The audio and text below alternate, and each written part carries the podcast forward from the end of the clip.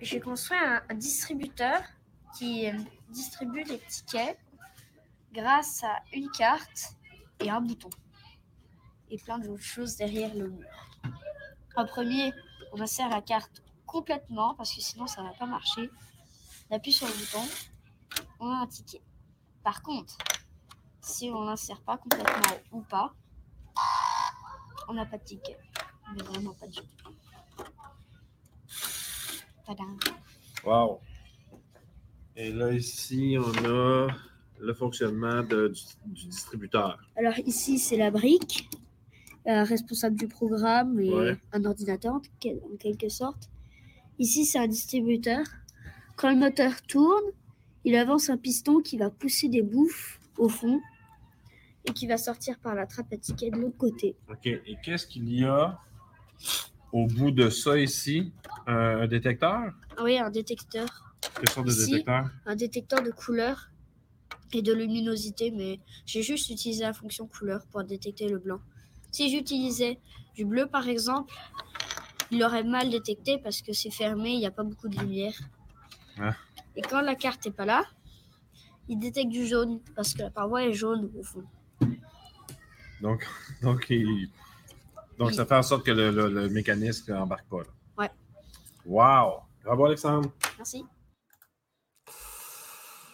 Ah, c'est jeune. C'est beau, hein?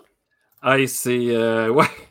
Ouais, ça, c'est quand j'ai commencé à faire euh, de la robotique euh, dans ma classe. euh, Alexandre était un de ces génies qui, qui voulait rester sur l'heure du midi, les soirs, les fins de semaine. Écoute, l'école avait été ouverte euh, toute l'année, euh, on s'entend qu'il y aurait eu du fun, là. Mais il dit, Ah, Pierre, j'ai le goût de m'amuser. À un moment donné, il a fait un, attrape-chaussette. Alors, il, avait, il avait amené le, le robot chez eux, en fait, c'était le sien. Puis quand il dé- détectait une chaussette, il pognait chauss- la chaussette, puis il l'amenait. Ah non, écoute, c'était de haut niveau, on s'entend là-dessus. Là. Donc, euh, c'était quelque chose de, de- de vraiment super. Ben, c'est bien parce que ça ouvre justement le thème de ce soir, l'idée d'automatiser de, de- de- de faire créer, dans le fond, un programme qui, qui amène à faire des actions. Donc, le thème de ce soir, qui est la programmation et la robotique à l'école. Bonsoir. Mathieu. Bonsoir, Pierre. Ça va bien?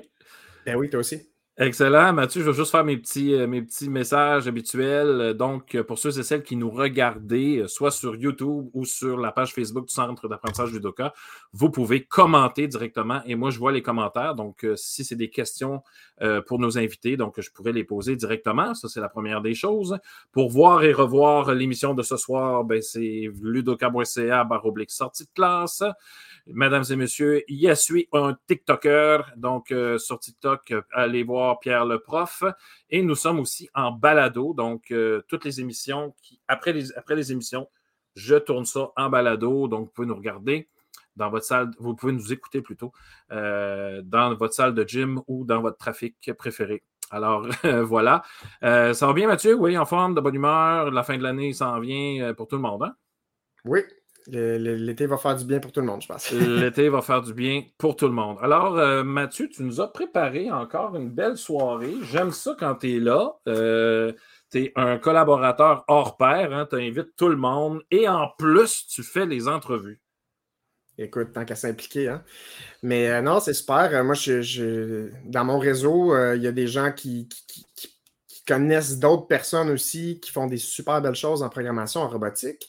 Donc, ce soir, on va avoir des invités euh, euh, super inspirants. Donc, on va avoir des élèves d'abord, deux élèves. Euh, On va avoir un, un enregistrement d'une chercheure euh, qui, qui s'intéresse à la programmation, qui va venir qui- qui- va parler un petit peu, démystifier certaines choses en lien avec la programmation.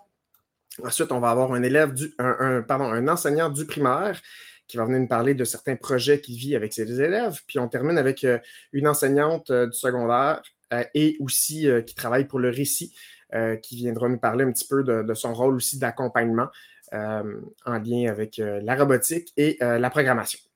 On a déjà eu Sonia Fizette, d'ailleurs, Oui. euh, du récit.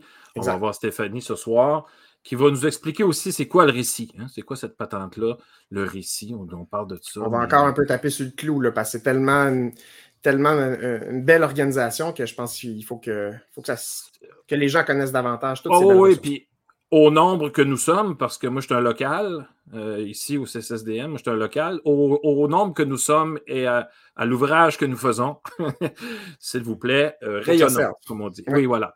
Alors, euh, Mathieu, sans plus tarder, on commence avec tes deux étudiants. Il y a deux étudiants qui s'en viennent avec nous. Donc, on, tu les rencontres après ceci. À tantôt.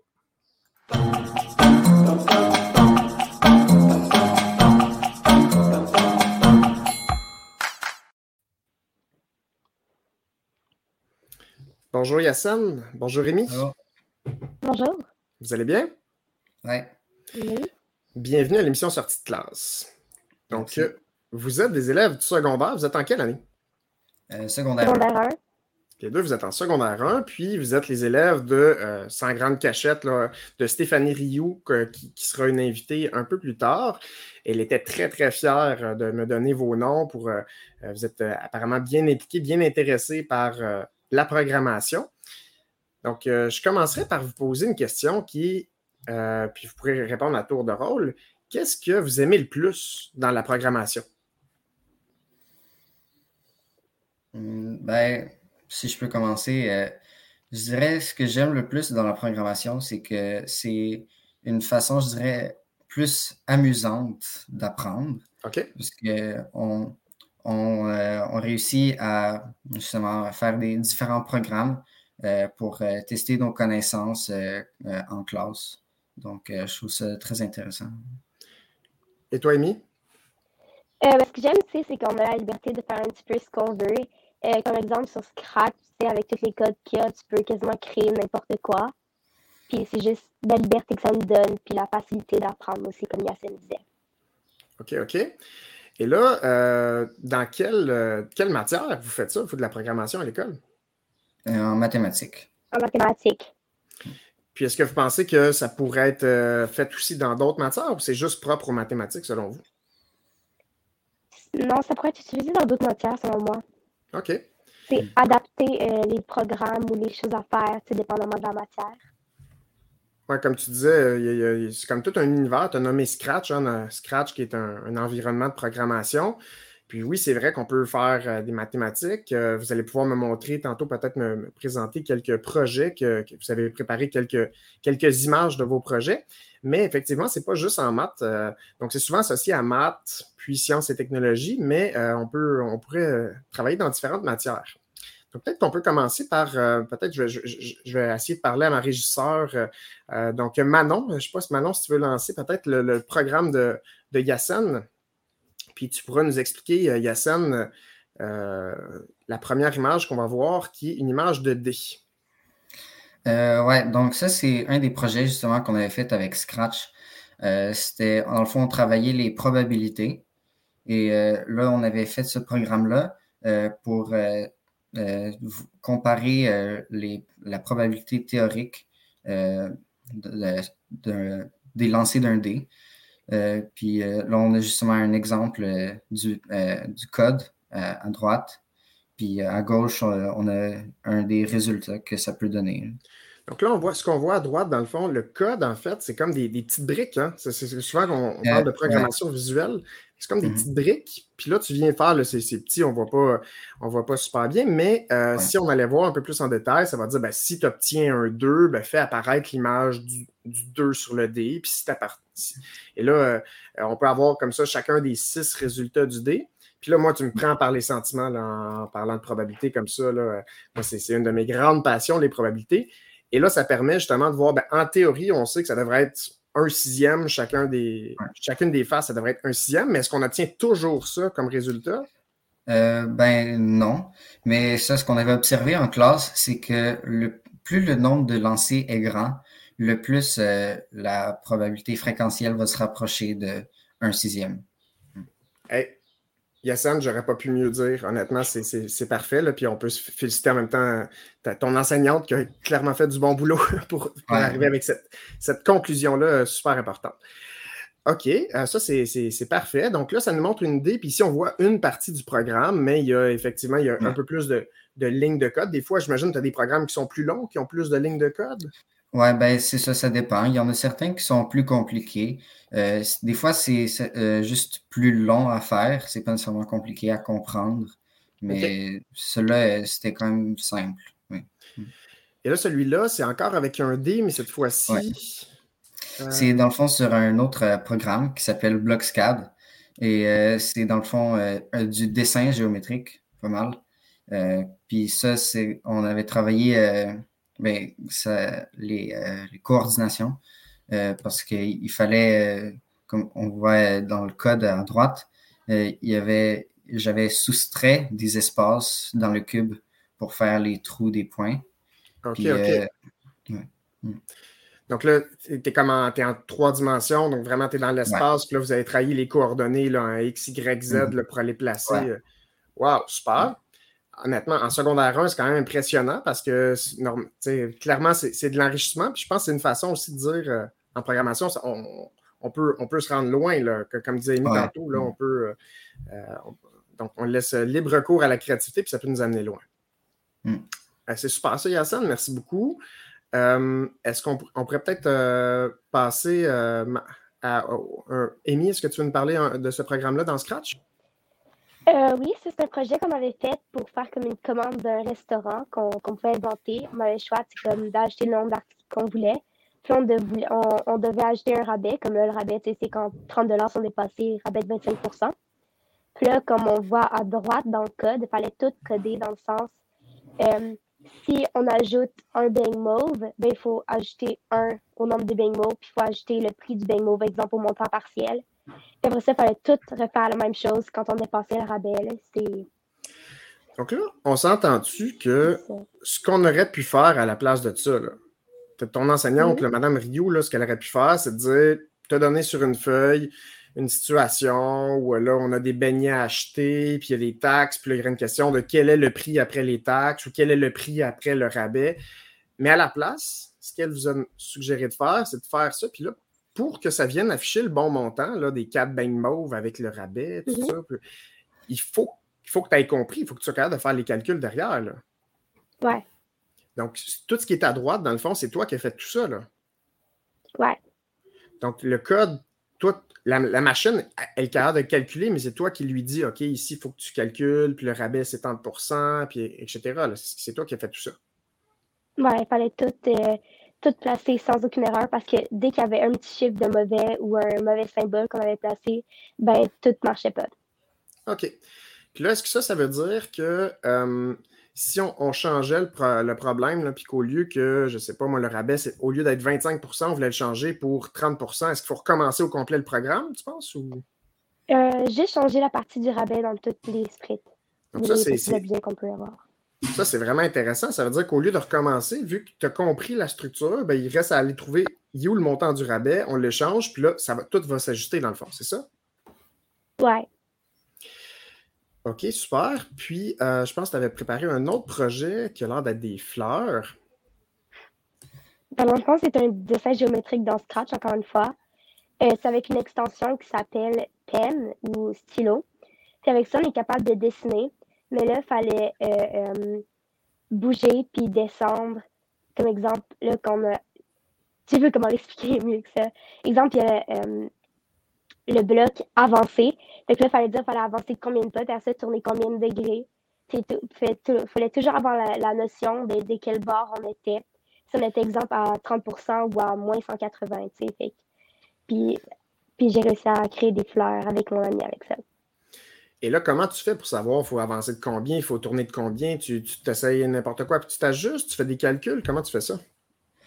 Euh, ben, par exemple, euh, quand on choisissait genre la, longueur et la largeur de chaque, euh, de chaque figure, mais pour faire les, angles, on prenait par exemple les quadrilatères qui a 360 degrés d'angle à l'intérieur, puis on divisait par quatre, exemple, pour faire un carré, fait qu'on aurait 90 dans chaque, par exemple.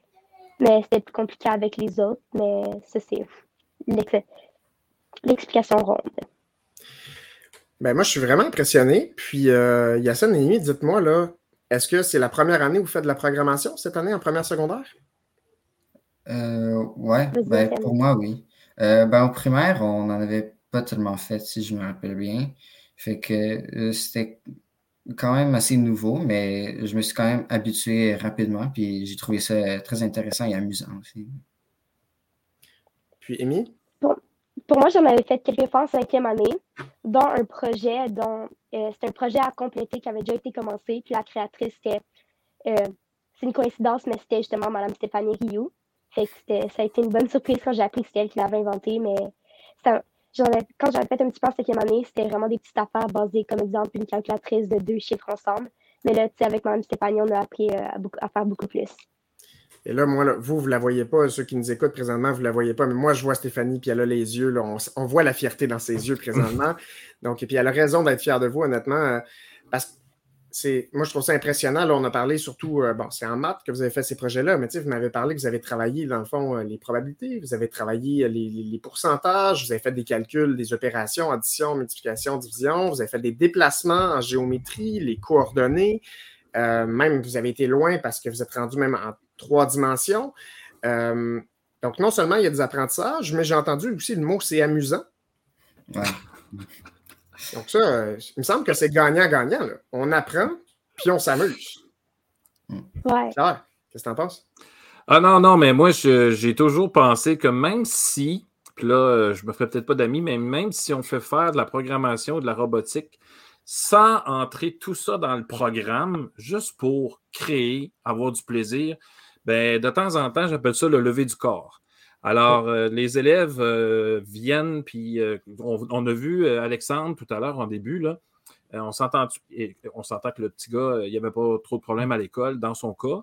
il y en a d'autres qui en avaient beaucoup plus, mais qui venaient à l'école parce qu'ils savaient qu'elle en faire, de la robotique ou de la programmation. Moi, j'ai une question pour vous autres. Qu'est-ce que vous trouvez le plus difficile dans que ça soit là. Euh, qu'est-ce que vous trouvez le plus difficile, point?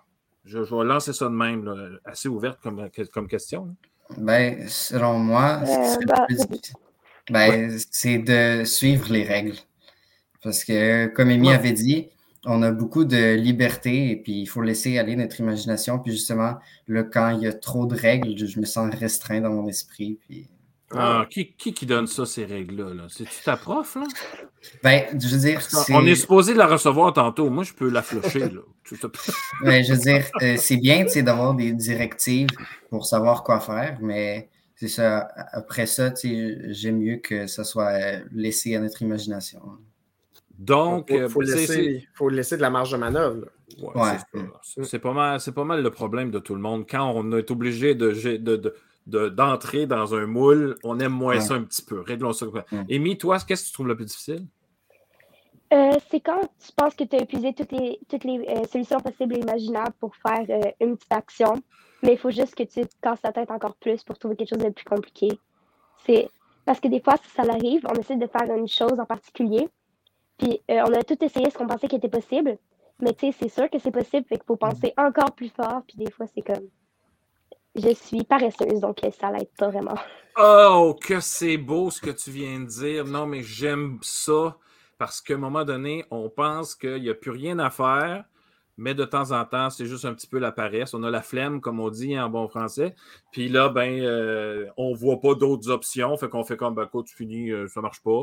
Mais avec un petit peu de, un petit coup de pied dans le derrière de plus, on réussit à faire des belles choses. C'est un, un, peu ça que tu es en train de nous dire. Ouais. Euh, moi, euh, il paraît que tu travailles sur un projet présentement, Amy. Euh, oui, je suis en train de travailler sur Scratch, le système de code qu'on a vu tantôt. Je suis en train de travailler sur un Monopoly. Un Monopoly. Bon. tu programmes pour, que quelqu'un puisse jouer au Monopoly. Ouais. Ben, deux personnes, en fait. Ça, veut ben dire de faire lancer 2D, de faire avancer, de faire sortir les, les cartes. Les chances, les pays, l'argent, oui. Ça va, ça va la tête? Euh, ça va? Tu... Oui. Ben, je taquine. Non, non, mais c'est tout un projet. Amy et, et euh, Yassine, je vous invite officiellement à sortir de classe, mais quand vous êtes en secondaire 2, pour qu'on puisse voir, parce que moi, j'ai le goût de jouer à Monopoly. Et là, euh, lui, il va sûrement partir sur une autre patente. Là. Il vient de dire qu'il n'aime pas ça quand il est dans les règles et tout ça. Alors qu'il veut se laisser aller. Il a fait un dé en deux dimensions, un dé en trois dimensions, je Ouais. pour un dé en quatre dimensions. J'attends, ça. j'a- j'attends ça, Yassine. essaye de. euh, hello. non, non, je te taquine. Hey, euh, chers élèves, Yassine et Amy, euh, merci de votre présence ce soir. Vous êtes incroyables. Et puis, j'espère, je vous souhaite une belle fin d'année. Il y a des examens qui s'en viennent. J'imagine que vous êtes en plein dedans. Je ne veux pas vous rappeler les, les, les- les- les mauvaises affaires, les, les affaires plates qu'il faut que tu fasses en fin d'année là, euh, de l'école. Mais euh, je vous souhaite une belle fin d'année. Profitez de votre été pour justement continuer à créer. Vous êtes exceptionnels. Je vous adore. J'en ai des frissons. Alors, euh, merci de votre présence à la sortie de classe ce soir. Merci à vous. Alors, euh, Ma- Mathieu, on se retrouve avec euh, euh, ton invité. euh, c'est préenregistré. hein, donc, C'est euh. Oui. donc, on se retrouve après ceci. Merci beaucoup, euh, Yassine et Amy. Alors, à, à plus. Bye bye. Revoir. Brouille Boutier met au service de la communauté scolaire et de la petite enfance sa passion de la pédagogie et son expertise technique pour vous présenter des outils qui contribuent au développement global des enfants. La nouvelle plateforme bbpédago.ca propose du contenu exclusif développé par des spécialistes des domaines disciplinaires sous forme de vidéos. Vous y trouverez une foule de capsules gratuites sur des sujets pédagogiques pertinents et du contenu premium pour vos besoins en formation continue. bbpédago.ca, c'est la plateforme vidéo incontournable du monde de l'éducation. Visitez-nous sur bbpédago.ca. Bonjour Fabienne. Bonjour Mathieu. Bienvenue à l'émission Sortie de classe. Merci, ça me fait plaisir d'être là. Merci de m'avoir invité. Donc, euh, toi, Fabienne, euh, là, on, t'a invité à parler à cette, émission euh, dont le thème est la programmation et la robotique à l'école. Est-ce que tu veux te présenter et dire un peu peut-être ton lien avec ce thème-là? Mais oui, donc moi je suis professeure au département de mathématiques à l'UQAM, dans la section didactique des mathématiques. Donc en fait, j'ai une formation initiale en mathématiques, j'ai été enseignante de mathématiques au secondaire, et ensuite, quand j'ai repris mes études universitaires, c'était en informatique. Euh, donc c'est comme ça que j'ai commencé ma carrière universitaire comme maître de conférences en informatique en France. Et quand je suis arrivée ici euh, au Québec, ben, il y avait un poste à l'UCAM euh, et ils cherchaient quelqu'un pour la formation des enseignants euh, qui est donc qui soit capable de finalement donner des cours de programmation informatique aux futurs enseignants. Et c'est comme ça que j'ai été recrutée et que j'ai commencé à m'intéresser à la question de la place de la programmation informatique dans l'enseignement des mathématiques à travers la formation initiale des enseignants. Donc, toi, tu, tu ne formes pas des programmeurs, tu formes des enseignants de mathématiques euh, euh, du secondaire, puis euh, tu les amènes à développer, à travailler en programmation, dans le fond, pour, c'est un outil pour faire des maths, dans le fond, pour préparer à l'enseignement des maths. Est-ce que c'est ça? Oui, et ça- cette vision-là, ça s'est construit vraiment au fur et à mesure. Au début, quand je suis arrivée, ben, j'ai juste ce que je faisais déjà en informatique, puisque j'ai toujours formé des débutants en informatique, mais avant, c'était des libraires et des gens en communication. Puis au début, je me suis juste dit, bah, je vais plonger ça dans un contexte mathématique, puis ça va faire le, travail. Et puis finalement, je me suis rendu compte que la programmation in- informatique devait, devenir un outil pour travailler des concepts mathématiques, euh, comme les structures numériques ou euh, la preuve.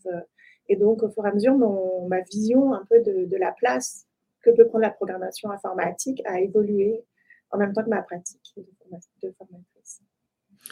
Et là, toi, pour avoir vu euh, d'autres contextes en France, mais je sais que tu t'intéresses aussi à ce qui se fait euh, partout dans le monde en lien avec la programmation, la robotique, euh, on parle des fameuses compétences du 21e siècle. C'est quelque chose qu'on entend souvent parler. Puis je sais qu'il y a des choix qui ont été faits à différents endroits dans le monde de cibler cette compétence-là de programmation de robotique comme une compétence disciplinaire, disons qui serait seulement en maths ou seulement en sciences, par exemple, ou une compétence qui est transversale, qui est touchée un peu dans toutes les, matières. Euh, Est-ce que tu veux nous dire un peu, nous parler peut-être de certains choix qui ont été faits dans différents pays, peut-être toi, ta prise de position, puis qu'est-ce que ça implique, ce choix-là aussi? Là? Ça, c'est la grande question, en fait. C'est pourquoi euh, intégrer la programmation informatique à l'école, au primaire et au secondaire? Euh, donc, il y a effectivement plusieurs euh, prises de position. Donc, en France, par exemple, ils ont décidé de créer un cours d'algorithmique. Ce n'est pas un cours de programmation informatique, c'est un cours d'algorithmique qu'ils ont intégré dans le programme de mathématiques. Et il se trouve que la programmation informatique, c'est une façon euh, vraiment efficace de mettre en œuvre la pro- la- l'algorithmique. Donc là, c'est vraiment les profs de maths qui sont chargés de, d'enseigner ça. parce qu'on considère dans ce cas-là que l'algorithmique est une partie des mathématiques. Euh, Tout l'aspect logique, là, puis de, de, conditions, de boucles. Euh, logique, l'objet algorithme en lui-même qui a des, des, propriétés mathématiques, le rôle qu'il peut jouer dans l'apprentissage de la preuve. Des fois, écrire un algorithme, ça revient un peu à écrire une preuve. Euh, donc, donc ce, tout, toutes cette sorte de choses, et puis même des, des, des considérations purement algorithmiques. Euh, qu'est-ce qui fait qu'un algorithme est plus efficace qu'un autre euh, mm-hmm. Puis aussi sur des, on va, on va chercher des propriétés mathématiques, on écrit des théorèmes sur les, sur des algorithmes. Donc vraiment considérer l'algorithme comme un objet mathématique en soi. Il y a d'autres pays, et c'est un peu ce qui se dessine ici au Québec, qui ont une approche plus transversale. Donc, pourquoi intégrer la programmation informatique? Parce que ça permet de développer ce qu'on appelle la pensée informatique, qui est considérée comme une compétence du 21e siècle. Donc, c'est quoi la pensée informatique? Ben, C'est l'idée que, euh, en fait, ça désigne un processus de pensée qui serait impliqué dans la façon dont un informaticien va aborder la résolution de problèmes, la façon dont il va formuler ses problèmes la façon dont il va s'y prendre pour, euh, avoir, pour euh, apporter des, solutions, de façon avec l'idée que les solutions qu'on va écrire, elles doivent être euh, exécutables par un agent automatique ou un agent de traitement de l'information. Donc, c'est une façon très particulière de décomposer les problèmes, de, de, modéliser un peu les, les données, puis de, de, trouver des solutions opérationnelles. Donc l'idée a surgi il y a quelques années, je dirais vers 2006, avec un article de, de Wing, de Janet Wing, que ce serait une compétence qui serait vraiment utile à tout citoyen. N'importe qui devrait apprendre. Alors, il ne s'agit pas que n'importe qui devienne euh, un programmeur professionnel, c'est vraiment pas ça l'idée, mais c'est vraiment que c'est un processus de pensée, une façon d'aborder la résolution de problèmes qui, serait, qui sera utile à tout le monde dans un monde qui est de plus en plus numérique. Je pense que c'est vraiment important ce que tu viens de dire là. L'objectif, il n'y a, pas d'objectif caché de, former des programmeurs, c'est pour tout le monde. Euh, et il y a même des initiatives qui sont, bon, tu as parlé, et tes projets, je crois, sont plus au secondaire, mais dès le primaire, il y a des, petits robots, on peut donner des, indications simples pour les faire se déplacer, faire tracer des dessins, des choses comme ça. Et, euh, à ce moment-là, ben, souvent, il y a une approche aussi euh, très qui se fait par bloc. On, parle de programmation visuelle ou par bloc. Donc, plutôt que d'écrire du code, d'écrire des lignes de code, ben, ce sont des lignes de code, mais euh, où on assemble des blocs comme des briques. Euh, et des fois, progressivement, on commence avec ça, où il y a moins de problèmes de, syntaxe. Ou de, et là, on peut seulement dire, bon, mais tu avances de temps, tu tournes de temps, puis tu traces un trait de crayon. Puis, donc, on peut faire faire des déplacements, des, euh, plein, de, plein de conditions aussi qu'on peut donner au robot. Et de, ça peut devenir un peu plus complexe aussi dès le secondaire. Est-ce que toi, tu penses qu'au secondaire, euh, on devrait encore rester dans cette programmation par bloc ou on devrait s'en aller tranquillement vers une, syntaxe de programmation plus écrite? Là? Je pense que c'est pas ça l'enjeu. OK. Euh, ce qui est important, c'est qu'est-ce qu'on fait, quel, type de, programme on écrit, que ce soit avec la programmation visuelle ou avec euh, un langage plus élaboré comme Python plutôt que je mhm. pense à la française. Et donc, euh, c'est sûr que la programmation visuelle, ça permet d'entrer directement dans la structure du programme. On n'est pas embêté avec des problèmes de syntaxe, un point virgule qui manque, une accolade. Donc, on peut directement réfléchir à ce qu'on veut faire avec notre programme. On est directement dans, la structure, dans l'abstraction, on manipule euh, directement les variables. Donc, c'est plus facile d'entrer dans la programmation comme ça, puis c'est plus ludique. Alors, au primaire, ça peut être très bien d'entrer par là. Euh, au secondaire, on peut continuer aussi un peu en allant vers des problèmes. À ce moment-là, c'est la structure qu'on va viser, la structure, euh, une structure plus abstraite, avec plus de manipulation de variables, vers une généralisation des solutions. Euh, et on pourrait continuer avec ça. Après, ce, qui se passe avec des langages comme Scratch par bloc, c'est qu'on est limité dans les calculs qu'on peut, faire, dans le traitement des, différents types de nombres, si on veut différencier des, décimaux de nombres entiers, si on veut aller faire un travail un peu plus précis sur les nombres, bah, c'est sûr qu'on est mieux d'aller vers un, langage de programmation un peu plus évolué. Mais vraiment, ça dépend finalement du type de problème qu'on donne à résoudre, plus que du langage en lui-même. Ben, puis tu as tout à fait raison. C'est ça c'est très logique avec si l'idée, c'est de faire réfléchir, c'est un outil de pensée, la programmation, ben, il faut les placer, il faut placer les élèves en, en mode euh, résolution de problèmes. Donc, je vois derrière toi, peut-être que tu peux nous le montrer, le petit euh, robot. Euh, donc, avec un robot, ce- je crois que c'est un, Mindstorm de Non, Lego. Là, c'est le V3, mais euh, qui tend à. Enfin, je pense qu'il est plus produit maintenant, actuellement, puis il est remplacé par. Je crois que c'est Spike qui va le remplacer. On peut continuer à l'utiliser euh, aussi. Et là, un robot comme celui-là, là, il y a plusieurs capteurs. euh, Il est relié, dans le fond, à euh, toute une, une plateforme, dans le fond, où on peut programmer un environnement de programmation, où on peut lui dire qu'est-ce qu'on veut faire. Puis là, il, il- va dire au robot quoi faire. Puis le but, c'est si on a une tâche qui serait de, se déplacer d'aller à tel endroit ou de sortir du, labyrinthe, ou de, on, peut, lui donner des tâches comme ça, des problèmes à résoudre. Et euh, on doit trouver une façon de donner les bonnes indications au robot pour qu'il effectue la tâche qu'on voudrait qu'il fasse. C'est ça? C'est ça exactement. Donc le, robot nous emmène un peu ailleurs. C'est pas exactement la même problématique que quand on est dans un langage de programmation. On est vraiment dans l'idée d'interagir avec l'environnement. C'est ça qui définit un robot. C'est qu'il a des capteurs, donc il est capable de prendre des, des données dans l'environnement puis de réagir en fonction des données qu'il a. Et euh, c'est ça qui est. Donc, on va peut-être aller vers des algorithmes un petit peu moins abstraits, euh, un petit peu moins généraux, mais par contre, on va s'attaquer vraiment à, donc, comme tu dis, des problèmes de déplacement, donc de sens spatial, mais aussi de, de gestion des données. Et les données sont Mhm. très, très, euh, je veux dire, elles sont très présentes dans notre, euh, dans notre environnement, dans notre société. Donc, c'est bien de comprendre très rapidement, très jeune, euh, l'enjeu dans le, le traitement des données. Et j'imagine que ça laisse aussi une, une grande place pour l'essai-erreur, dans le sens où l'élève essaie, puis là, ah, si euh, il se rend compte qu'il aurait fallu qu'il tourne de tel côté du labyrinthe ou qu'il avance jusqu'à telle ligne, mais qu'il ne le fait pas, ben là, il faut, faut s'ajuster, revoir le code pour qu'il il fasse euh, la ça.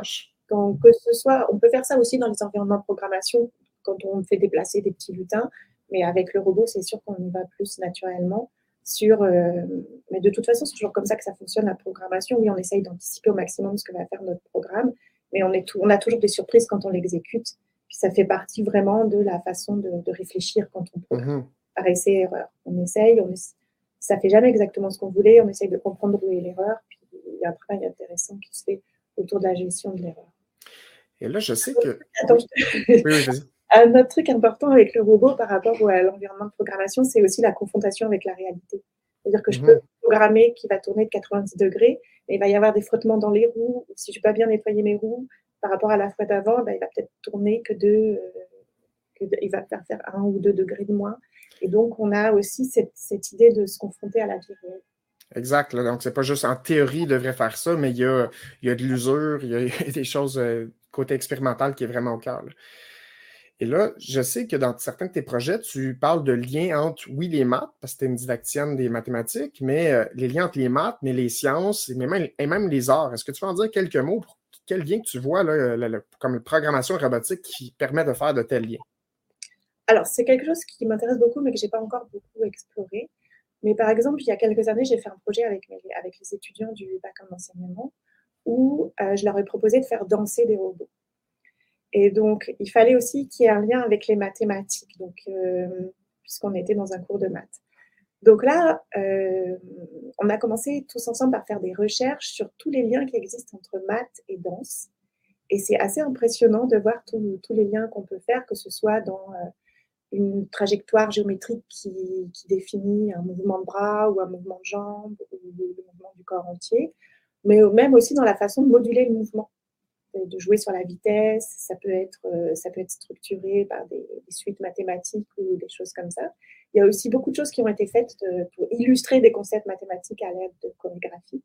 Donc on s'est rendu compte qu'il y avait tout un, tout un champ en fait de réflexion sur les liens entre maths et danse. Il y a des chorégraphes qui utilisent beaucoup les maths pour construire leur chorégraphie. Et euh, donc ça, c'était c'était très enthousiasmant. Puis les étudiants ont beaucoup aimé travailler là-dessus. Puis après, il y avait la contrainte de transposer ça dans le milieu de, de la robotique. Donc là, il y avait Mhm. un travail de modélisation du mouvement pour transformer un mouvement naturel, ne serait-ce que euh, faire bouger son bras, en un mouvement de robotique. Donc, je pense que c'est une- vraiment une piste qu'on peut explorer à travers la robotique, de faire des liens entre euh, différents domaines. Ça peut être maths, sciences, ça peut être euh, sciences et arts. Mais c'est quelque chose vraiment que, que, je commence tout juste à explorer. Et ça, le, le, potentiel est assez grand parce que ça, ça, peut devenir, on peut, on peut y aller un peu plus simplement, comme on peut se rendre aussi complexe que dans, dans tes cours pour former des futurs enseignants en mathématiques secondaires. Donc, on peut se rendre assez loin là, en termes de concepts mathématiques aussi. Donc, ça, ça, nous laisse quand même aussi une marge de manœuvre là, sur, euh, sur les contenus qu'on qu qu veut aborder. On s'est rendu compte à cette occasion que simplement de euh, faire en sorte que le robot parcourt une spirale, qui est un objet mathématique quand même assez beau, ben ça, c'était déjà un projet compliqué. C'est complexe, oui. Ouais. Mmh, mmh. Parfait. Puis je conclurai, Fabienne, avec, je sais que dans tes axes de recherche, dans tes objectifs de recherche d'un projet, tu avais écrit de développer des, et d'expérimenter des nouveaux modes d'action adaptés aux besoins et aux réalités scolaires. Est-ce que tu voudrais nous en dire quelques mots? Ben oui, parce qu'au cœur de la question, enseigner, euh, intégrer la programmation informatique à l'école, ben, il y a la question de la formation des enseignants. Parce qu'on ne peut pas, euh, c'est pas envisageable d'utiliser euh, la programmation informatique sur le tas si on veut que la programmation informatique devienne un outil intéressant pour, euh, mobiliser les connaissances mathématiques ou développer, développer le raisonnement, je parle en mathématiques parce que c'est ma spécialité, mais sans doute valable pour d'autres disciplines. Il n'y a pas d'autre solution que d'être formé en programmation informatique ou en algorithmique pour pouvoir prendre du recul sur les activités qu'on propose aux élèves, puis être capable de, voir euh, les enjeux euh, algorithmiques d'une part et les enjeux disciplinaires d'autre part, puis voir comment on les met en relation. Et ça, si l'enseignant n'a pas de recul en programmation informatique, il ne peut pas le faire, parce qu'il va un peu à tâtons. Bah, il y a des très belles choses qui se font, mais on pourrait euh, rendre ça plus, euh, plus significatif si, euh, en travaillant sur la formation des enseignants. C'est pour ça qu'on a un projet de recherche qui s'intéresse à cette question-là. Et euh, ce qu'on réalise, c'est que oui, ça va être une étape importante de prendre le temps d'apprendre à programmer pour les enseignants, mais ce temps-là, ils ne l'ont pas. Mmh. Donc, euh, faire des journées de formation où on convoque des enseignants pour une journée, une demi-journée, c'est bien, mais ça ne suffit pas.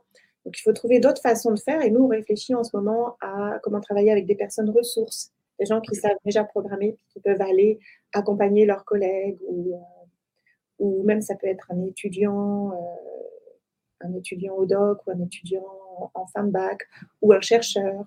Euh, prendre le temps de s'asseoir ensemble pour construire des activités ensemble avec des gens, des conseillers pédagogiques, des enseignants, des chercheurs, pour euh, ensuite aller essayer ces, ces, ces, activités dans les classes et puis faire un, retour d'expérience.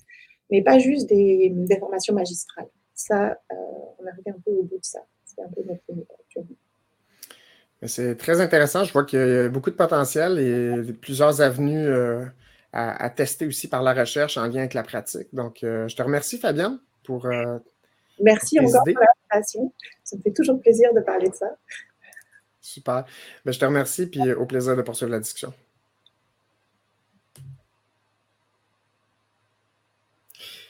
Pierre, ton micro. Ton micro, Pierre. Merci. Et... Oh, je, je, disais qu'on pouvait faire au moins trois émissions là-dessus. Là. Oui, euh, c'est toujours difficile là, de, de, restreindre. Je sais que tu, tu me dis qu'il faut faire des entrevues, là, respecter oui. le 15 minutes, mais c'est difficile. J'aurais pu en parler, puis je suis aussi euh, quand même passionné sur le sujet. On n'a pas vu eu, ça du tout. On n'a pas J'ai déjà eu des, des, heures de discussion déjà avec Fabienne, mais, euh, mais oui, il y, y, aurait tant à dire. Puis euh, je trouve ça beau, en fait, les projets comme ça amènent des recherches-actions où le, le, but d'une recherche-action, c'est d'aller tester quelque chose, d'aller expérimenter quelque chose qui répond ouais. à un besoin des gens sur le terrain. Donc, c'est vraiment une façon d'allier euh, les milieux de recherche et les milieux de pratique. Donc, euh, ce qui n'est pas simple en partant. Ce qui n'est pas simple, mais moi, je trouve ça toujours euh, inspirant de voir des, des belles tentatives là, dans ce sens-là. Puis, euh, on va voir justement notre, notre prochain invité. C'est un enseignant du primaire qui, qui, a participé, dans le fond, à ce projet de recherche-là avec, avec Fabienne. Ah. Donc, ah, il est pourrait... là, le lien, là. Il est là, le lien. Alors, ben, euh, je, je, je, je, te laisse avec ton invité, Mathieu. Parfait. À tantôt.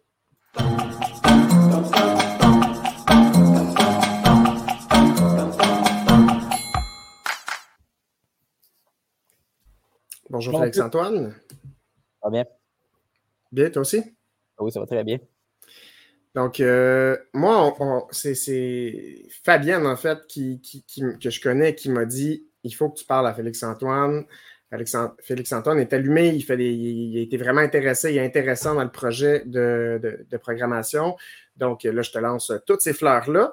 Et euh, je te demandais de, te présenter peut-être, puis te dire qui tu es, puis comment tu as été amené à participer à ce projet-là. Super. Ben, Félix-Antoine Sauvageau, je suis enseignant à l'école euh, de l'Odyssée, à val euh, à Québec. Je suis enseignant en cinquième année depuis déjà quelques années. Euh, ça fait un petit bout. J'étais dans une autre école avant aussi en cinquième annne j'ai commencé à travailler la programmation un peu malgré moi. J'aime dire aux élèves que je suis un, nerd geek en essayant de, de, rendre ça peut-être un peu plus intéressant que ça, a été galvaudé par le passé, mais dire que j'ai une curiosité technologique. j'aime réfléchir, j'aime, je suis curieux de nature, j'aime trouver des réponses, des trucs du genre. Puis je vais amener les élèves à faire la même chose. J'ai été approché par, euh, par des collègues du centre de service qui me disaient justement, il y a un projet de recherche en ce moment sur euh, la technologie de la programmation qui vise à former les enseignants. Euh, moi, j'ai deux chapeaux à l'école. Je suis, oui, enseignant, mais je suis aussi ce qu'on appelle leader pédago numérique. Beau grand titre pour dire que j'appuie les enseignants de l'école dans la formation, dans l'utilisation des technologies. Euh, on amène des activités, des outils. On essaie de former ces gens-là justement pour pouvoir les utiliser comme il faut, ces outils-là. Parce que Fabienne le nommait un des gros, je dirais pas un problème, mais un, des gros points va, sur lesquels on va devoir travailler si on veut que ça devienne euh, utilisable, la technologie au jour le jour, ça va être la formation des enseignants pour qu'eux se sentent à l'aise. Parce que c'est bien de se lancer sans filet, puis il faut le faire des fois, de se lancer sans filet dans la programmation, d'accepter que les élèves vont nous dépasser dans le temps de le dire, ça c'est sûr et certain, mais il faut accepter de se lancer sans filet, mais il faut savoir nous aussi euh, au point de vue didactique, au point de vue pédagogique, on s'enligne vers quoi pour que ce soit gagnant, que ce soit payant?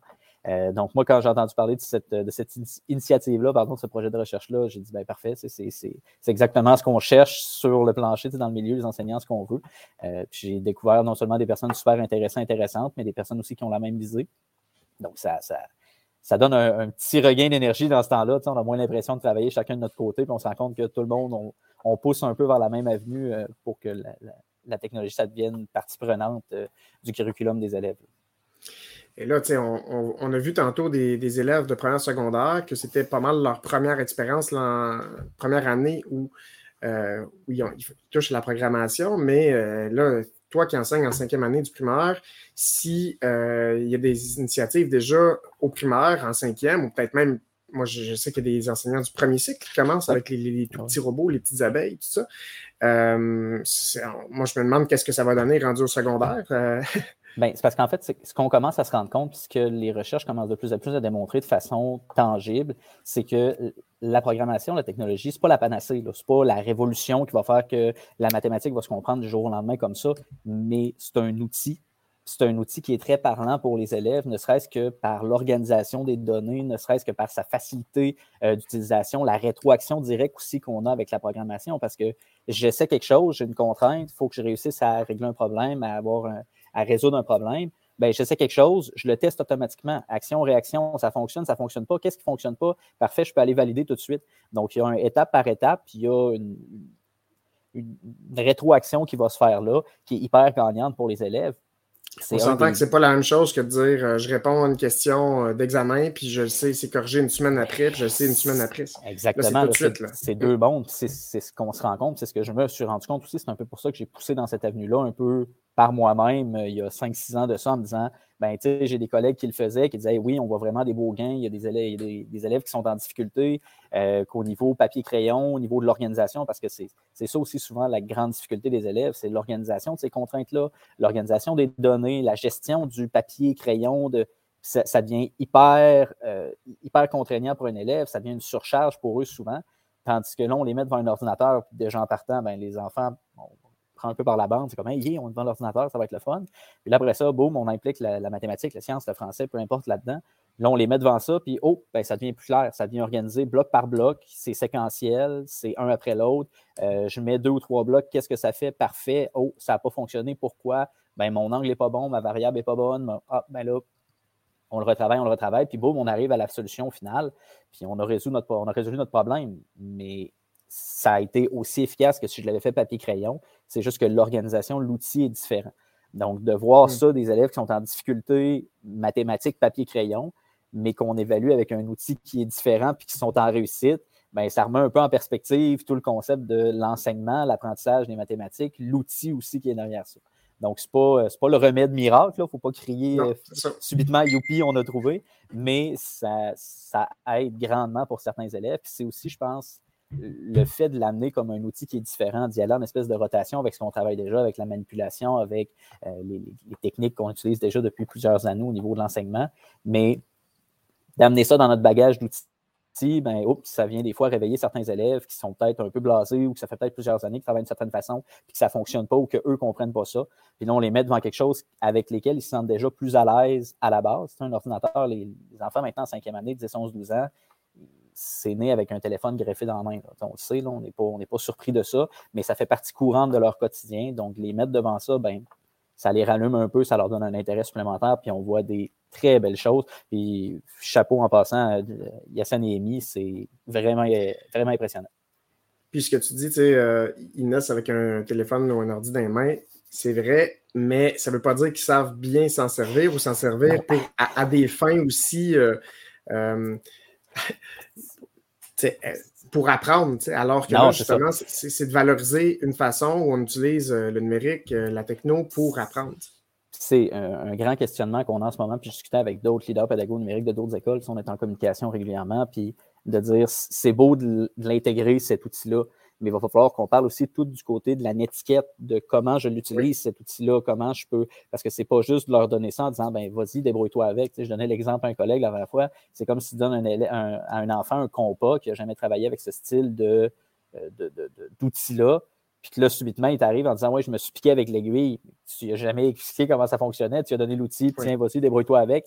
Il faut qu'on les, faut qu'on les forme aussi, ces enfants-là. Il faut qu'on leur donne un, un bagage. là. Donc là, moi, ça m'amène à te poser la question. là. Toi, l'enseignant qui veut faire de la programmation, de la robotique, c'est quoi les connaissances de base nécessaires là, pour qu'il se lance là-dedans? En fait, il y a deux façons de le voir. Il y a la façon de est-ce que je me forme en robotique pour l'apprendre à mes élèves ou est-ce que je prends une notion dont j'ai besoin? Est-ce que je prends une notion que je veux travailler avec les enfants? Et est-ce que je me trouve des programmes, des, des- des- des activités, des trucs qui viennent renforcer, apprendre cette, cette notion-là à mes élèves? Moi, c'est souvent la façon dont je fonctionne, c'est plus de dire, ben, je ne vais pas faire de la programmation, de la robotique, parce que je travaille avec les deux qui sont, on peut les séparer assez facilement. là. Je travaille avec la programmation pour certains trucs parce que je sais qu'il y a une visée. Tu sais, on parlait, je travaillais avec les élèves en début d'année sur le terme manquant. Euh, travailler avec des variables, travailler euh, la pensée algébrique, Fabien a super bien nommé tantôt. Euh, tout ça, ben, d'amener ça, oui, il y a une visée qui peut être intéressante avec la programmation parce qu'on va venir le représenter de façon claire et précise. Mais il y a certaines notions que je ne travaillerai pas nécessairement directement avec la programmation. Je vais y aller d'une autre façon, puis je vais soutenir après avec la programmation si je vois qu'il y a un intérêt. Mais ce n'est Ok. pas dans c'est pas d'en beurrer à, à, toutes les, à toutes les sauces, à toutes les saveurs tout le temps. C'est vraiment juste de l'utiliser de la bonne façon quand on sent que c'est pertinent. OK.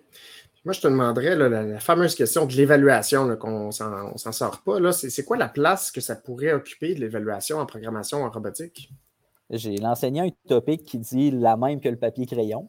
Parce que je demande à un enfant de résoudre un problème papier-crayon, que je lui demande de résoudre un problème avec des contraintes, avec des variables, avec des outils mathématiques, avec des équations, avec mes sous-formes de programmation, qu'il fasse d'une façon ou de l'autre. Est-ce que l'élève est compétent à l'avoir fait? Oui. Est-ce que l'élève est plus compétent parce qu'il l'a fait papier-crayon, sans support visuel, sans aide? Sans... Non. Parce que moi, Pierre, demain matin, on a un problème à régler. On sort nos outils, on les utilise, puis que ce soit un téléphone, que ce soit un dictionnaire, que ce soit un ordinateur, on utilise nos outils puis on règle le problème. Donc, l'évaluation, c'est qu'elle n'est pas encore reconnue comme une évaluation valable parce que c'est dans le contexte de programmation, puis c'est encore un peu, un peu, je veux dire, marginal dans le monde de l'éducation, mais elle est là, puis elle doit être utilisée. Parce qu'il y a des enfants qui sont en réussite qui peuvent bénéficier de ça. Et je vois de plus en plus, en fait, euh, en, mathématiques, euh, les, les situations problèmes, la première compétence, là, de dire que euh, de faire travailler justement une, de faire faire un programme, on peut très bien l'évaluer comme cette première compétence-là, situation problème. Bon, c'est sûr que la semaine dernière, dans, dans l'émission sortie de classe, il était suggéré d'enlever euh, les situations problèmes là, dans les discussions qu'il y avait euh, dans l'émission avec Pierre la semaine dernière. Mais euh, mettons qu'on dit qu'on les garde, on pourrait ramener ça justement euh, un peu différemment, plutôt que d'avoir deux pages de texte à lire puis faire des calculs après, d'avoir de lancer dans une tâche de résolution de problème avec un programme, ben, c'est une belle, belle façon de voir est-ce que tu es capable de résoudre une situation de problème. Ben, c'est parce que quand on demande aux élèves d'organiser des données, qu'on demande avant, on travaillait avec euh, des schémas, des, organisateurs visuels, graphiques, on travaillait avec des, listes à cocher, des, on leur demande d'organiser ces, données-là, ces contraintes-là. Les enfants ont de la difficulté, mais après ça, on leur donne une série de blocs, puis ils nous organisent ça pour que notre sprite, notre lutin, peu importe comment on l'appelle, fasse ce qu'il a à faire, puis que ça fonctionne. Mais la compétence est là. On, a, beau la nommer comme on veut, l'outil, l'utiliser comme on veut, la compétence est là, ils sont capables de le faire. Donc, euh, c'est ça qui est à garder en tête, surtout quand on travaille avec la programmation. Mais pour faire une parenthèse sur les SAE de la semaine passée, c'est, on n'a jamais demandé à un enfant de gérer un zoo avec un budget, puis, tu sais, je veux dire, il y, a des enfants qui n'ont juste pas d'allure. Ben c'était, le point que, la personne apportait. Euh, si c'était des, choses dans leur vraie vie, là, là, là, il y a quelque chose d'intéressant à faire. Ben, j'ai terminé un projet récemment avec des robots. je ne suis pas le seul à faire ça, c'est très connu. C'est ce qu'on appelle les robots sumo. C'est des combats de robots, en fait. C'est d'amener un autre robot à sortir de l'arène. Ben, ça, c'est concret pour les élèves. Les mm. programmes qu'il y a derrière ça, la réflexion qu'il y a derrière ça, il euh, faut que l'enfant réfléchisse, il faut qu'il regarde les stratégies, il faut qu'il regarde qu'est-ce qu'il peut faire, il faut qu'il regarde bon, comment je vais circuler dans cette arène-là. Comment... Donc, tout ce côté-là de contrainte est bien présent. Puis après ça, ben, les élèves sont capables de faire quelque chose qui leur tient à cœur. Ils vont travailler là-dessus. Puis tu disais tantôt, il va venir à l'école pour faire ça. Ben, c'est ce qu'on vit, nous aussi, des fois, là, avec des élèves qui sont un peu blasés de la mathématique sur papier, puis que là, boum, ils ressortent parce qu'ils sont en programmation, puis ça va super bien. Donc, oui, c'est sûr que le concret, le concret est là, c'est-à-dire avec la programmation, la robotique, mais le ludique, tout ça, ça fait que c'est un très bel outil à utiliser maintenant. Là, je pense que tu parlais de zone 01. Oui, entre autres, ben, une variante de. Ouais, Il y a euh, la First Lego League qui font vraiment quelque chose d'intéressant. Nous, on a commencé avec ça. Mais euh, pour, pour les profs qui veulent commencer un peu, là, allez voir Parlons Science. Euh, et puis, il y a vraiment des belles ressources concernant la robotique. Là, c'est vraiment intéressant. Écoute, on peut. oui, dernière 30 secondes. Ben, si tu veux même afficher, si tu veux, Pierre, il y a eu un, numéro de l'école branchée récemment, ah la revue École branchée, en fait, qui montrait qu'il y avait d'abord un concours amical de programmation. Donc, les personnes qui veulent euh, se lancer, en fait, qui sont déjà lancées puis qui veulent décider d'aller un petit peu plus loin, puis le faire sous forme de, concours de programmation, ben là, je trouve ça intéressant. En fait, euh, c'est un concours qui existe depuis un certain temps. Puis, il y a un numéro complet, en fait, là, qui, est dédié à la programmation informatique, plusieurs courts articles qui, se lisent, qui se lisent vraiment facilement, puis qui donnent des bonnes idées, autant des idées de d'outils, d'applications que d'idées de projets aussi dans différentes matières. Là, ça va maths, sciences, univers social, euh, donc euh, tout, y passe. Je me permets en même temps de féliciter les élèves parce que tu parlais du concours de programmation. On a appris la semaine dernière qu'on avait gagné le volet programmation robotique de ce concours-là. Notre classe, les élèves étaient super contents, mais Bravo! c'est les les élèves qui ont travaillé, qui ont fait ce qu'il y avait à faire, puis ça a donné des super résultats. Donc, encore une fois, ça montre que, c'est payant de, travailler avec eux là-dessus. Mais Félix-Antoine, il faut aussi leur laisser le temps et l'espace pour le faire. on parlait tantôt de qui disait Moi, j'aime ça avoir de la liberté et tout ça, mais si on ne leur laisse pas ce moment de liberté-là, euh, on perd beaucoup de créativité. Bravo à tes élèves, puis bravo à toi aussi, C'est ça que ça veut dire. Eh ben, un gros merci à vous pour l'invitation. Hey, merci. On garde ton nom parce que tu auras sûrement d'autres projets l'année prochaine. Euh, puis euh, tu parles pas beaucoup, donc euh, je trouve que ça meuble pas mal. beaucoup de minutes dans sortie claire. Non, on aime ça, des gens passionnés. Eh Et puis c'est vraiment génial ce que tu fais avec tes élèves. Merci, ben, Félix-Antoine. Un gros merci à vous pour ta visite. Merci. Merci. Et bon, boy, je te le dis que ça roule, ça roule, ça roule. Hein? On ne perdra pas de temps. Puis je t'envoie tout de suite avec ta, ta, dernière invitée. et on envoie ça maintenant.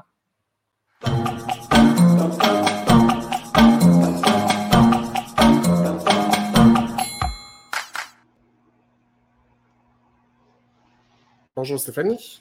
Bonjour Mathieu. Donc Stéphanie Rio, qui es-tu? on parle de toi depuis le début de l'émission, mais qui es-tu? Ah ben, euh, d'abord avant tout, je suis enseignante de mathématiques au Centre de service scolaire de la capitale euh, dans la région de Québec.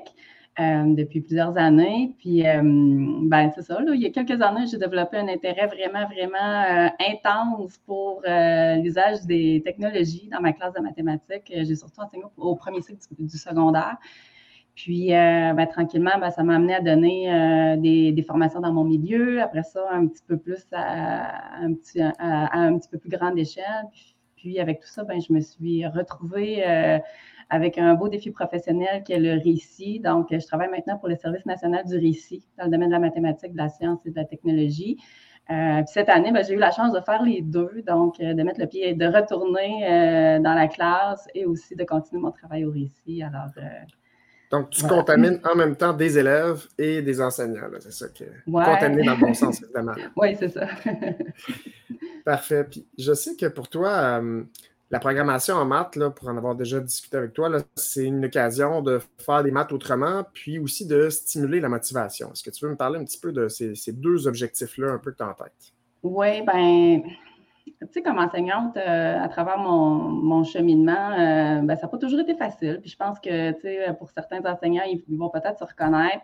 Puis j'essayais de trouver des façons différentes, là, de faire, euh, d'enseigner différemment pour accrocher davantage mes élèves, pour les stimuler, pour, pour stimuler leur, leur, engagement, pour les motiver. Puis c'était pas toujours évident. Puis à un moment donné, là, je ne sais plus trop, je pense que c'est dans les années 2010, on a un tableau interactif qui est arrivé dans notre vie, dans notre vie d'enseignant. Puis après ça, ben, il y a d'autres choses qui sont arrivées tranquillement. Puis c'est ça que euh, c'est ça qui a fait en sorte que tranquillement, j'ai trouvé des options qui ont euh, parfois qui ont fonctionné, d'autres fois non.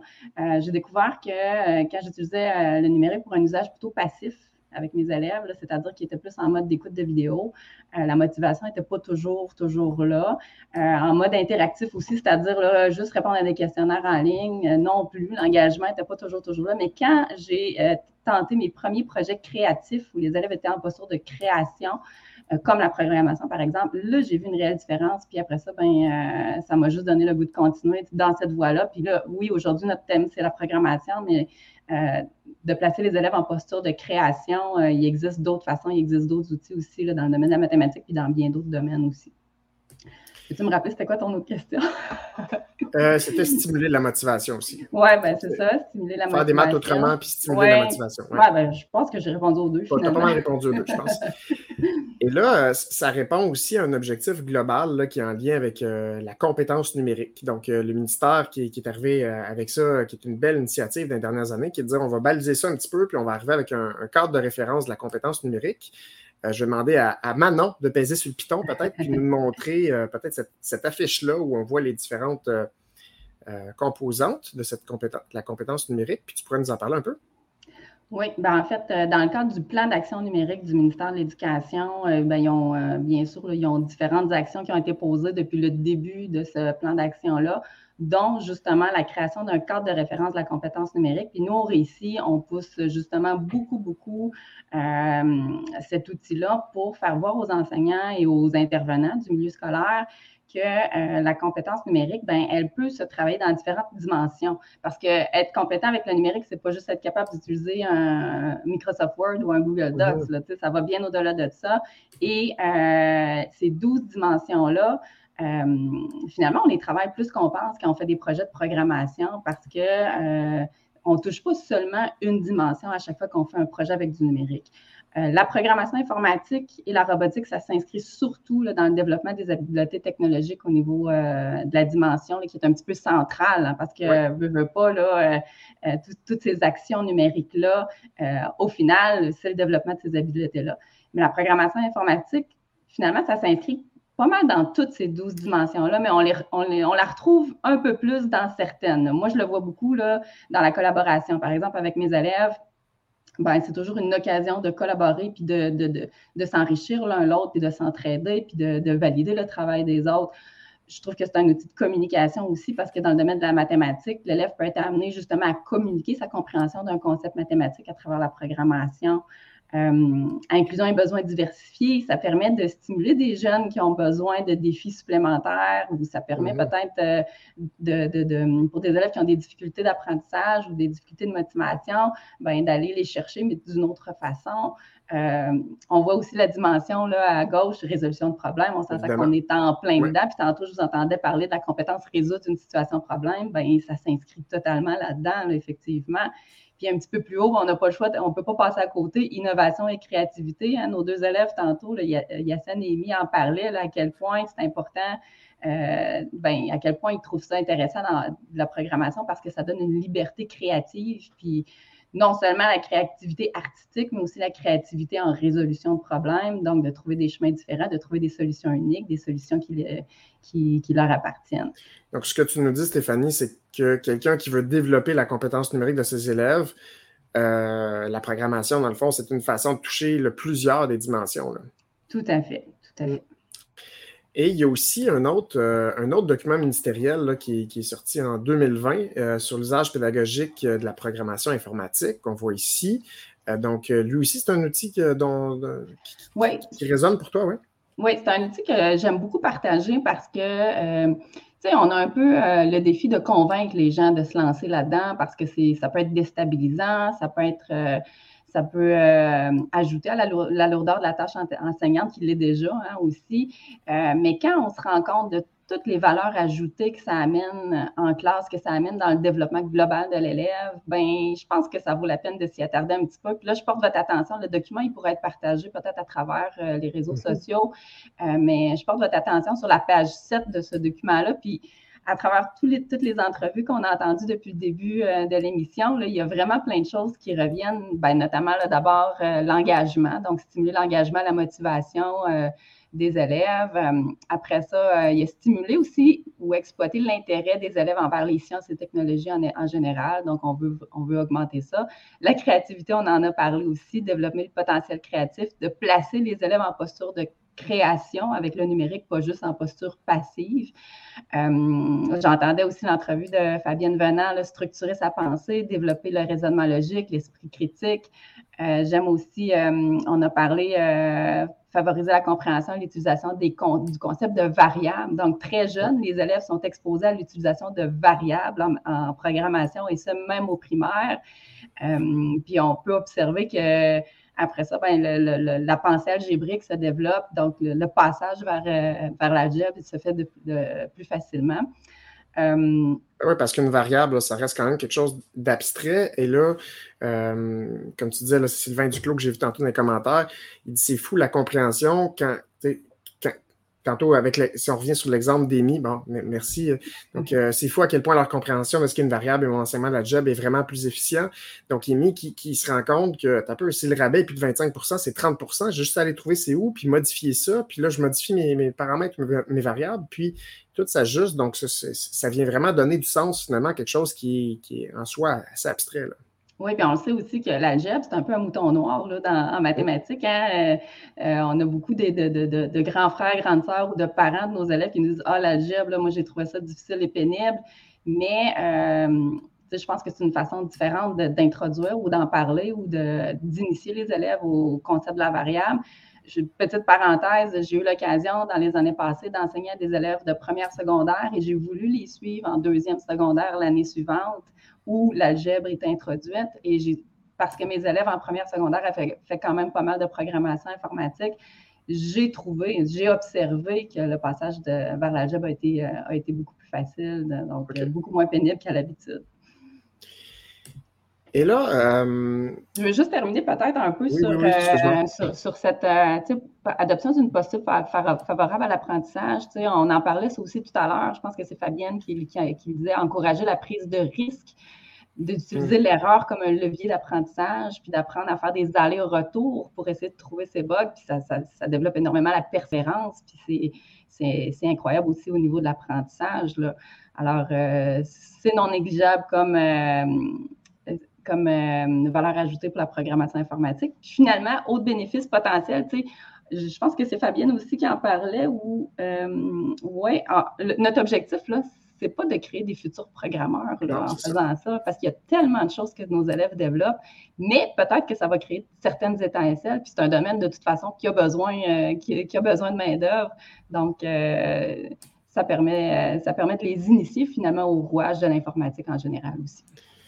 Je lisais justement, quand je parlais tantôt du numéro de la revue École branchée, je lisais, je cite Amélie Matar, qui dit comme comme on n'apprend pas nécessairement à écrire pour devenir écrivain, on n'apprend pas à coder pour devenir développeur ou programmeur. Apprendre à coder, c'est développer sa logique, son sens critique, sa confiance en soi et devenir un acteur plus actif dans l'univers numérique. Ah, c'est si bien dit. Moi, je trouve que ça me donne ça nous donne un pouvoir créateur. Là, on peut, comme Émilie le disait tantôt aussi, on peut faire tout ce qu'on veut avec un outil comme Scratch ou d'autres outils de programmation. Des fois, le défi est un petit peu plus relevé, relevé mais ça se fait. Et là, moi, je m'en voudrais qu'on termine ton entrevue sans que, sans que tu nous parles un petit peu d'un enseignant qui veut se lancer en programmation. Qu'est-ce qui existe, où il peut commencer? Là? Bien, il y a beaucoup, beaucoup de ressources qui existent sous différentes formes pour euh, tout type d'apprenants, parce que les enseignants sont aussi des apprenants avec, euh, avec euh, des, des, styles différents ou avec des besoins différents. Donc, nous, Récit, on, propose, on propose la plateforme Campus Récit, qui est une plateforme d'auto-formation dans laquelle on trouve plusieurs, beaucoup, je ne sais pas, non pas trop, beaucoup de formations sur, euh, qui portent sur la programmation et sur la robotique. Donc, euh, on a peut-être un peu moins parlé de robotique aujourd'hui, mais des robots, il y en a beaucoup. Il y a beaucoup de choses à faire avec ça. Puis, dans, sur le campus Récit, il y a une panoplie de formations à ce sujet-là. Sur la programmation aussi sans robot, à l'aide de différentes plateformes. Donc, euh, vous avez accès à ces formations-là qui sont accessibles, gratuites tout le monde. Donc, euh, n'importe qui qui euh, veut se lancer peut le faire de chez soi, à son rythme, euh, où il le veut, quand il le veut. au récit aussi, notre mandat, c'est d'accompagner les enseignants, que ce soit en présence ou à distance. Donc, les enseignants peuvent faire appel à leurs conseillers récits locaux pour euh, obtenir des formations, pour obtenir de l'accompagnement, mais aussi aux services nationaux. Donc, euh, les, les, ça fait partie de notre mandat. Alors, il s'agit de regrouper un certain nombre d'enseignants, d'enseignantes, puis à, ce moment-là, on organise euh, des formations. On le fait aussi sous forme de webinaires, donc des webinaires qui ont été enregistrés. On en a beaucoup en banque. Alors, comme je disais tantôt, on a, on a multiplié nos, nos méthodes. Euh, puis il y a d'autres, là je parle du récit, mais il y a aussi euh, Cadre 21 qui en propose, il y a aussi euh, l'école branchée qui, mm-hmm. propose des, des, journées créacan, il y a aussi le programme des écoles Estime, il y a aussi Kid Code Jeunesse. bref, il y a beaucoup, beaucoup d'acteurs dans le milieu. Il y, a le, ministère aussi qui a proposé cette, depuis deux ans un programme particulier d'accompagnement pour certaines, certains centres de services scolaires.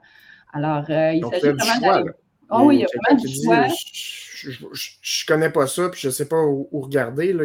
Il, y a, du choix. En, fait, en fait, je pense que la première, euh, la première ressource, c'est vos CPTIC. C'est les, conseillers pédagogiques en intégration des technologies qui, habituellement, euh, ils vont prendre, ils vont, ils vont évaluer tes besoins.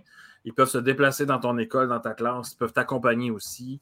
Euh, puis ensuite, euh, il t'enverra vers une formation un peu plus poussée. Là. Mais à mon avis, le premier pas, euh, souvent, souvent les, les, conseillers pédagogiques ont des pages Facebook, ils ont même des équipes Teams déjà d'organiser, ou des Google Classroom. En fait, je ne sais pas, nous autres, Teams. Là, mais, donc, à la base, il y a, un CP, il y a un, conseiller pédagogique ou une conseillère pédagogique à quelque part qui peut te parler. Là, parce que de, l'auto-formation, c'est super, ça a ses limites. Euh, à un moment donné, j'ai besoin que quelqu'un me parle. C'est ça. Mais il y en a qui préfèrent ça, puis il y en a qui ah. préfèrent le présentiel, il y en a qui préfèrent les webinaires. C'est pour ça qu'on a décidé de varier notre offre. Il ne faut pas aussi oublier les réseaux sociaux qui sont tellement riches maintenant. Euh, Twitter, Facebook, il y a des groupes assez incroyables dans lesquels on peut poser des questions, on peut s'entraider. Alors euh, là aussi, là, il, y a, il y a beaucoup d'opportunités. Le groupe Facebook, l'éthique en éducation, a 30 000 membres. Et ça, pour, pour l'avoir déjà testé, là, euh, on a une question. Là, sur les 30 000, c'est pas 30 mais il y en a un grand nombre qui vont le voir dans l'heure qui suit. Puis sur ce, grand nombre-là, il va y en avoir au moins un qui a la réponse à la question. Euh, Donc, c'est, on, on, obtient des réponses là, euh, à une vitesse hallucinante. Là. Oui. C'est vraiment. Euh, et que tu parlais tantôt s'il y en avait trop de formations, je pense pas. Là, euh, ça, ça a la qualité, de la, qualité de son défaut, le défaut de sa qualité. Il y en a qui vont dire qu'il y en a trop, il y en a qui vont dire ben, s'il n'y en avait pas trop, il y en a qui diraient ben, qu'il n'y en a pas assez. Fait que tu vois. Ils sont là. Il y en a toujours, il y en a toujours qui en cherchent. Il y en a toujours qui en cherchent qui ne sont pas là aussi. exact. et elles sont d'excellente qualité. Je ne les ai pas toutes faites, mais moi j'ai découvert. Puis là, je, radote un peu pour ceux qui m'ont entendu parler à, Sonia Fizet dans une émission euh, précédente. Là, mais les auto-formations du campus Récit, sont de très, très bonne qualité. Là, donc, euh, bravo à toute l'équipe. Et on parlait tantôt euh, de, se lancer. Moi, je pense que il faut même pas attendre de savoir quelque chose. Je ne savais pas programmer, moi. Je n'avais aucune espèce d'idée. Quand on met ça dans les mains des enfants, là, on l'a vu avec les deux jeunes de tantôt, il y a des merveilles qui se passent. Puis en plus de ça, ils vont s'entraider. On a peut-être un petit peu de gestion à faire au début. Euh, lui qui va connaître ça, il veut comme tout faire. Mais euh, un- quand on leur montre comment ça- s'entraider, c'est hallucinant ce qui se passe. Et il y a une ressource qu'on a oubliée, surtout au primaire, entre autres, les parents. Moi, je me suis retrouvé avec deux programmeurs Ah ouais. qui, d'enfants qui n'étaient pas dans ma classe. Imagine-toi, ils étaient dans deuxième année. euh, et, et des fois, ils se parlaient entre élèves et eux autres. Je ne comprenais absolument pas ce qu'ils se disaient. Quand on arrive avec des, des capteurs de lumière qu'on a vu avec Alexandre au début, de son, de lumière, de bidule, de- là, je fais comme, regardant, non, je, je- je- je débarque, je décroche, et il faut se lancer sans parachute. Sinon, les enfants ne en feront pas. Alors, si on leur laisse, écoute, ils ne se lanceront pas ça d'en face non plus, là. Les robots, là, tu sais, euh, quand on leur donne l'espace, on en passe encore, de- on, c'est- on revient à ça. Quand on leur donne l'espace, il y a vraiment des choses incroyables qui se font. Oui, puis tu sais, il faut arrêter aussi de vouloir toujours avoir les réponses à tout, puis de les laisser trouver leurs réponses eux autres mêmes. Là. Puis ils sont, ils sont bons là-dedans beaucoup plus qu'on pense. Oui, oui, oui, oui. Puis en faisant les concours en plus, Mm. de- je parlais de la First Lego League, de Zone 01. euh, tu sais, euh, euh, Yassine, il disait J'aime pas trop ça, moi, quand il y a des règles, mais en même temps, il faut être encore plus créatif quand il y a des règles. Tu sais, c'est comme OK, ouais, là, euh, ça- on ne pourra pas faire ça comme ça, il faut trouver une autre façon, et ça se fait. Ouais. Donc, il faut sortir de la boîte. Là. Euh, c'est, c'est- bon, comme je disais au début, euh, on pourrait en parler jusqu'à 4h30 du matin, puis on n'aurait pas fini. Je vois, tiens, Félix-Antoine, je vais le faire revenir. Euh, fais attention, là, tu t'apparais dans 3, 2, 1, et voilà. Euh, merci. Merci encore, Mathieu, pour cette magnifique émission.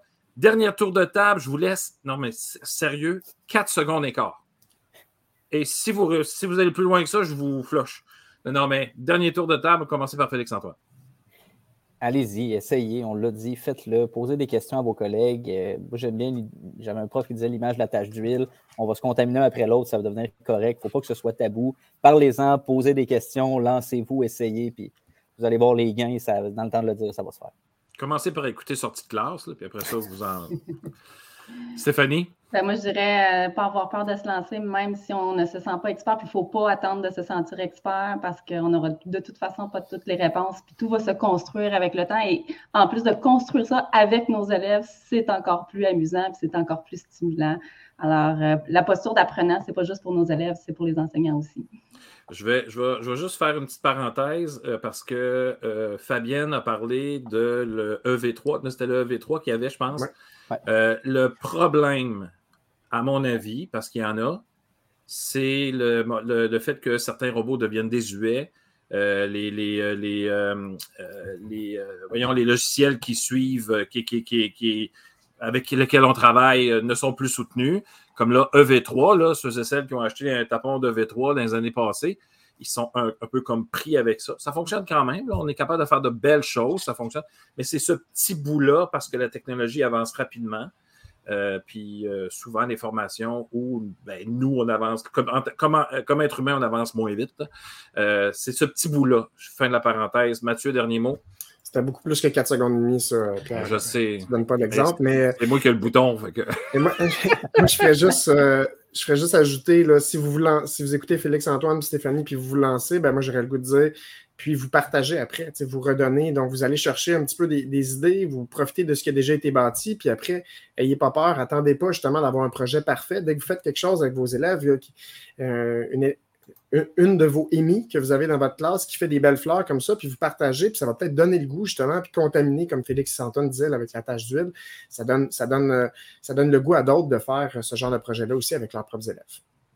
Merci Mathieu, merci chers invités, vous avez été vraiment géniaux, vous êtes euh, incroyables. La semaine prochaine, dernière émission pour cette saison.